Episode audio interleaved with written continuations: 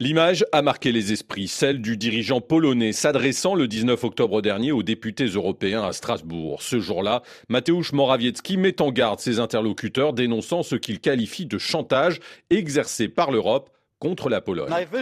La plus haute loi de la République de Pologne est sa constitution. Elle est au-dessus de toute autre loi.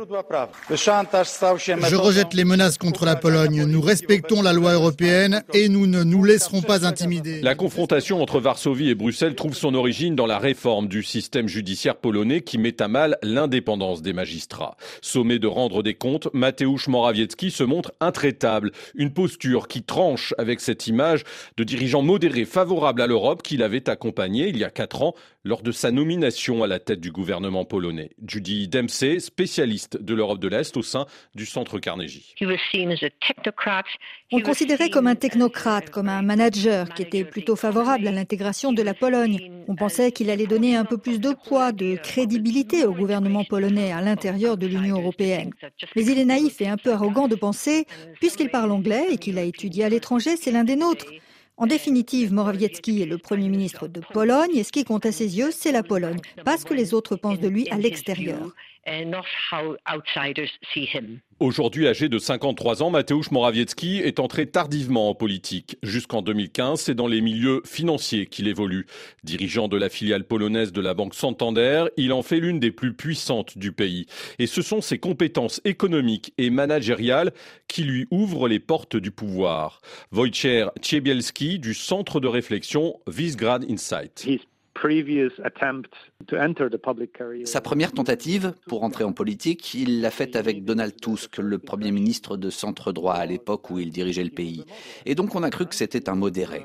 Mais finalement, c'est avec Jaroslav Kaczynski, le dirigeant du parti au pouvoir aujourd'hui, qu'il a eu sa chance. En tant que Premier ministre, il s'est montré très efficace, un peu comme le PDG d'une entreprise qui s'adapte à ce que veulent ses actionnaires. Et dans ce cas précis, il se trouve que ses actionnaires sont d'extrême droite.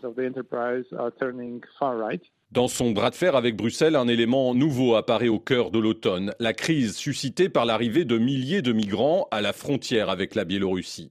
Mateusz Morawiecki refuse l'intervention de Frontex, l'agence européenne chargée de surveiller les frontières, et choisit d'envoyer plus de 10 000 soldats sur la zone frontière fermée aux journalistes et aux ONG. Pour Judy Dempsey du centre Carnegie, cette politique de fermeté pourrait donner une nouvelle vigueur au parti au pouvoir à Varsovie. La crise à la frontière a renforcé le parti droit et justice à un moment où ils étaient en train de baisser dans les sondages. Mais avec ce qui se passe à la frontière biélorusse, le point de vue nationaliste et conservateur a retrouvé de la vigueur, même s'il y a des critiques au sein de l'opposition et parmi les ONG. Il est clair que le parti au pouvoir va essayer de garder ce problème en haut de l'agenda pour gêner l'opposition et tous ceux qui espèrent un changement de gouvernement. Malgré ses prises de position inflexibles, il est une ligne rouge que Mateusz Morawiecki ne franchira jamais, celle d'une sortie de l'Union européenne. L'ancien banquier, devenu l'artisan d'une politique ultra-conservatrice, sait qu'une très large majorité de Polonais, près de 70%, restent attachés à l'idée européenne.